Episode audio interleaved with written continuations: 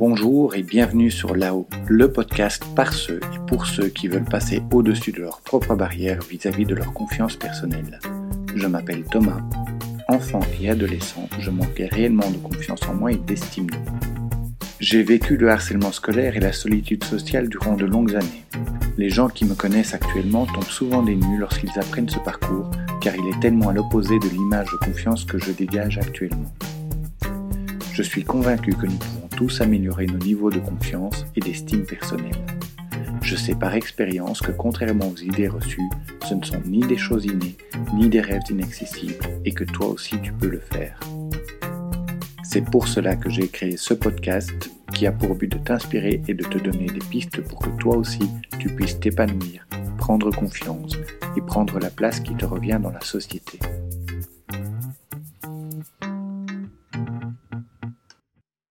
Dans cet épisode, je vais aborder 5 raisons d'adopter la culture de l'échec pour améliorer ta confiance en toi. En Belgique et en France, notre société, notre système éducatif et notre culture d'entreprise sont assez défavorables à l'échec. Nous valorisons ceux et celles qui suivent les règles et laissent peu de place à l'erreur. Et même si suivre les règles est souvent une bonne chose, j'ai envie de partager avec toi 5 raisons d'adopter une bonne culture de l'échec pour gagner en confiance et aller plus loin dans la vie. Mais avant de les aborder, au cas où tu ne l'aurais pas déjà fait, N'oublie pas de t'inscrire à la mailing list. Celle-ci te permettra d'être prévenu de la sortie de tout nouveau podcast et tu auras également accès à un contenu exclusif. Première raison. Utilise l'échec pour apprendre à mieux faire les choses. Dans notre système scolaire, l'évitement de l'échec, l'évitement de la moindre mauvaise note est tellement à la base de notre système éducatif que j'ai l'impression que la seule chose que nous enseignons à nos jeunes générations est que l'échec est honteux. Il est quand même dommage que la première chose que l'on apprenne à l'école, c'est à faire juste ce qu'il faut pour éviter d'avoir des mauvaises notes. Mes amis enseignants me le diront, je force le trait, je le sais. Mais est-il réellement profitable à un enfant d'avoir à se comparer aux autres sur base d'un chiffre noté en rouge? Ne serait-il pas plus profitable pour lui de lui expliquer comment apprendre de ses erreurs sans craindre d'une sanction en cas d'échec? Je ne perds jamais, soit je gagne, soit j'apprends, disait Nelson Mandela. Bien gérer l'échec est primordial dans ton processus d'apprentissage. Ne pas réussir tout sans exception est non seulement bénéfique, mais surtout indispensable à tout progrès. À l'inverse de notre culture, aux États-Unis, les employeurs considèrent qu'avoir des cicatrices, avoir des faillites dans son CV est positif, alors qu'en Belgique comme en France, on nous apprend qu'il ne faut absolument pas avoir d'échecs et on nous conseille de masquer et minimiser nos échecs, que ce soit sur notre CV ou lorsque nous devons demander un soutien financier à notre banquier. Et quoi? Parce que nous nous sommes plantés, nous serions irrémédiablement amenés à reproduire cette erreur? Non. C'est parce que nous nous sommes plantés, justement, que nous savons ce qu'il ne faut pas faire. Bien mieux que si quelqu'un était venu nous dire Tiens, c'est comme ça que tu dois faire. Objectivement, le meilleur moyen d'apprendre quelque chose, c'est d'échouer. C'est le moment pour apprendre. Et si on en retire les bons enseignements, on gagne en confiance car on apprend que l'erreur ne nous a pas mis à terre et que nous sommes capables de gérer la situation. Parfois, changer volontairement une recette que tu utilises déjà et qui fonctionne avec plus ou moins de succès te permettra de trouver une meilleure manière de faire la même chose. Alors oui, souvent tu obtiendras des résultats un peu moins convaincants. Mais premièrement, l'analyse qui suit te permettra de réellement comprendre les mécanismes relatifs à ton activité et d'affiner ton expertise. Et deuxièmement, parfois tu auras des vraies surprises. Il m'est déjà arrivé de tester des choses qui me semblaient complètement foireuses et je me suis malgré tout rendu compte que c'était bien plus efficace que ce que je faisais avant. Notre culture nous donne l'impression que l'échec est évitable et non profitable. Je te déconseille de t'arrêter à cette impression car il est rare de réussir du premier coup, même s'il y a des exceptions. Pour l'anecdote, Thomas Edison ne disait pas qu'il a eu mille échecs avant de réussir à créer l'ampoule électrique, mais qu'il a réussi à trouver mille façons de ne pas faire une ampoule électrique. Autre citation d'Albert Einstein cette fois-ci. La folie, c'est de toujours faire la même chose et de s'attendre à un résultat différent. Le fait d'expérimenter, de prendre des risques dans ce que tu fais, va te permettre de savoir comment ça marche et te permettre de trouver ce qui marche le mieux pour toi. Analyser nos échecs de manière objective, se poser la question de ce que nous aurions pu faire autrement, sans faire de jugement de valeur sur ce que nous sommes, est justement ce qui m'amène au point 2. 2. Apprendre à faire la part des choses. Nous redoutons l'échec parce que l'on a facilement tendance à confondre l'échec d'un projet avec l'échec de la personne. On nous inculque très tôt que rater, c'est au final être un raté. Pourtant, la culture de l'échec n'est pas qu'une question de perception. Il faut dissocier l'échec de la personne. Et ne pas s'identifier à ses propres erreurs, c'est améliorer sa confiance en autrui et son estime de soi. Avoir échoué dans notre culture, c'est souvent être coupable. Dans la culture anglo-saxonne, c'est être audacieux. Il n'est pas difficile de trouver des exemples d'entrepreneurs célèbres ou autres personnalités qui ont connu un ou plusieurs échecs cuisants avant de rencontrer le succès. Walt Disney, par exemple, a été viré de son poste de dessinateur publicitaire par manque d'imagination et de créativité alors qu'il avait 18 ans. Un an plus tard, il crée sa première société d'animation qui fait rapidement naufrage. À 21 ans, il lance une deuxième société d'animation qui dépose le bilan un an plus tard.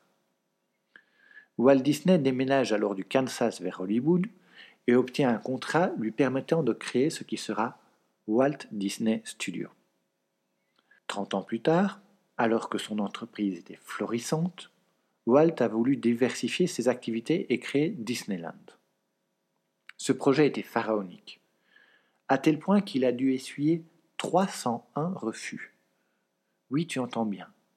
Ce n'est qu'à la 302e banque que Walt Disney a obtenu les fonds nécessaires pour réaliser son rêve. Steve Jobs est un autre exemple de la culture de l'échec. Il a été licencié de son entreprise neuf ans après l'avoir créée. Il a ensuite créé Next Computers et a racheté la division informatique de Lucasfilm. Il va rebaptiser cette société Pixar et va produire avec elle Toy Story dix ans après son licenciement. C'est le premier long métrage en images de synthèse. Un an plus tard, Apple rachète Next et Jobs revient chez Apple. De l'iPod à l'iPhone, du Mac à l'iPad, ces produits seraient-ils réellement ce qu'ils sont sans les échecs de Steve Jobs? Je pourrais encore vous citer Oprah Winfrey, J.K. Rowling, les Beatles et d'autres, mais je risque de m'égarer. Leur point commun? Après chaque échec, ils se sont relevés et ont persévéré. Arlan Coben nous dit La qualité d'un homme ne se mesure pas au nombre de fois où il tombe, mais au nombre de fois où il se relève. Cette citation m'amène au point 3. Utilise tes échecs pour développer ta résilience. On a parfois tendance à glorifier les parcours sans faute, alors que ceux-ci ne sont pas forcément bénéfiques pour le développement de la personnalité. Prends un élève doué, qui fait un parcours sans faute et n'obtient que des 8 et 9, des 10, ainsi de suite. Et vois la catastrophe qui va lui tomber dessus lorsqu'il aura son premier 6 ou son premier 5. Plus tard on connaît l'échec, plus on s'écroule facilement. Prends ce même élève et imagine qu'il termine toute sa scolarité et toutes ses études sans jamais connaître le moindre échec, donc en n'ayant que des notes au-dessus de 7 et 8. Le premier échec professionnel risque de faire très mal, y compris s'il est dérisoire. D'autant plus qu'un échec est parfois nécessaire pour nous faire comprendre que l'on ne va pas dans la bonne direction. L'échec n'est pas forcément synonyme de régression. Au lieu de nous diminuer Bien au contraire, il nous fait grandir. Dans les pays nordiques, l'échec est perçu comme une preuve d'audace, comme une marque d'expérience, même comme une aventure. Aux États-Unis où le libéralisme domine, il est une étape indispensable au succès. Philippe Rambaud nous raconte Lorsque j'étais à la recherche de fonds, les investisseurs américains à qui je me suis adressé m'ont demandé combien de fois je m'étais planté avant de venir les voir. Ils ont refusé de me prêter de l'argent, car je n'avais jamais échoué. Ils m'ont dit de revenir quand j'aurais deux ou trois échecs à mon actif. Cette citation me plaît pas mal. Il faut échouer pour devenir humain, pour prendre la mesure de son talent, de sa complexité et de son humilité. Apprendre à chuter pour apprendre à se relever, c'est la base de la résilience. Ose prendre quelques risques. Il t'arrivera d'échouer, mais relève-toi. Ce sera parfois un peu éprouvant, mais ce sera surtout exaltant. Cette attitude te stimulera bien plus que le choix du confort et de la sécurité. N'oublie malgré tout pas de calculer un minimum tes risques.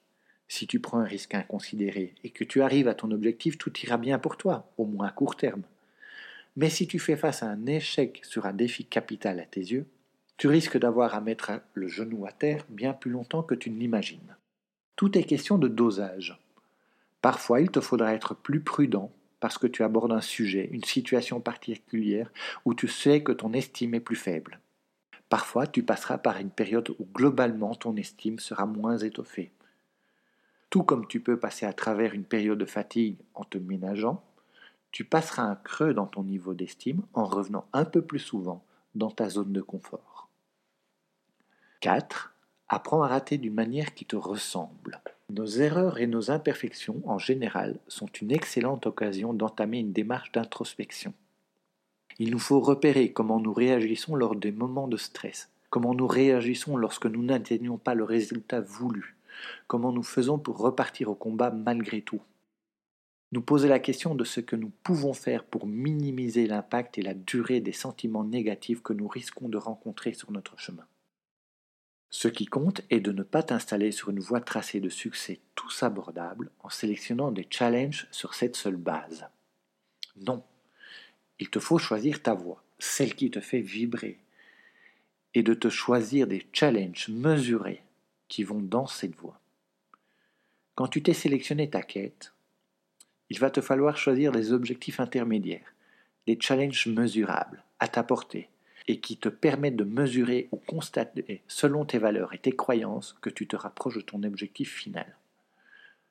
Ne choisis pas non plus une voie, une solution qui t'est conseillée par ton entourage si elle ne correspond pas à tes valeurs. La réussite n'aura pas la même saveur si tu as laissé celui que tu es sur le bord du chemin.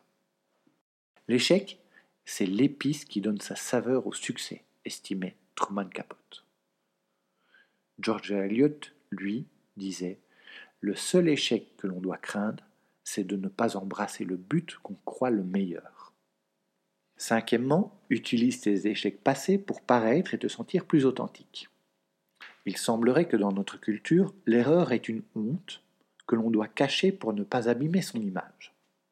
Au moment où j'enregistre cet épisode, nous sortons petit à petit de la crise sanitaire du coronavirus. Et tu auras constaté, comme moi, les incohérences des discours de nos politiciens belges comme français.